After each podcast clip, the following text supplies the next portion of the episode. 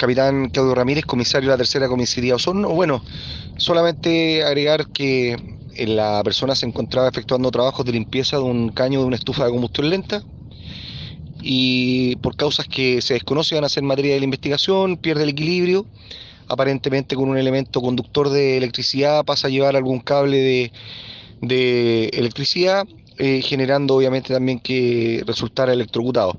La causa basal del fallecimiento no está absolutamente determinada, va a ser materia de la investigación, tanto por el médico legista como por el Ministerio Público, una vez que se establezca si eh, fallece producto de la caída o en definitiva de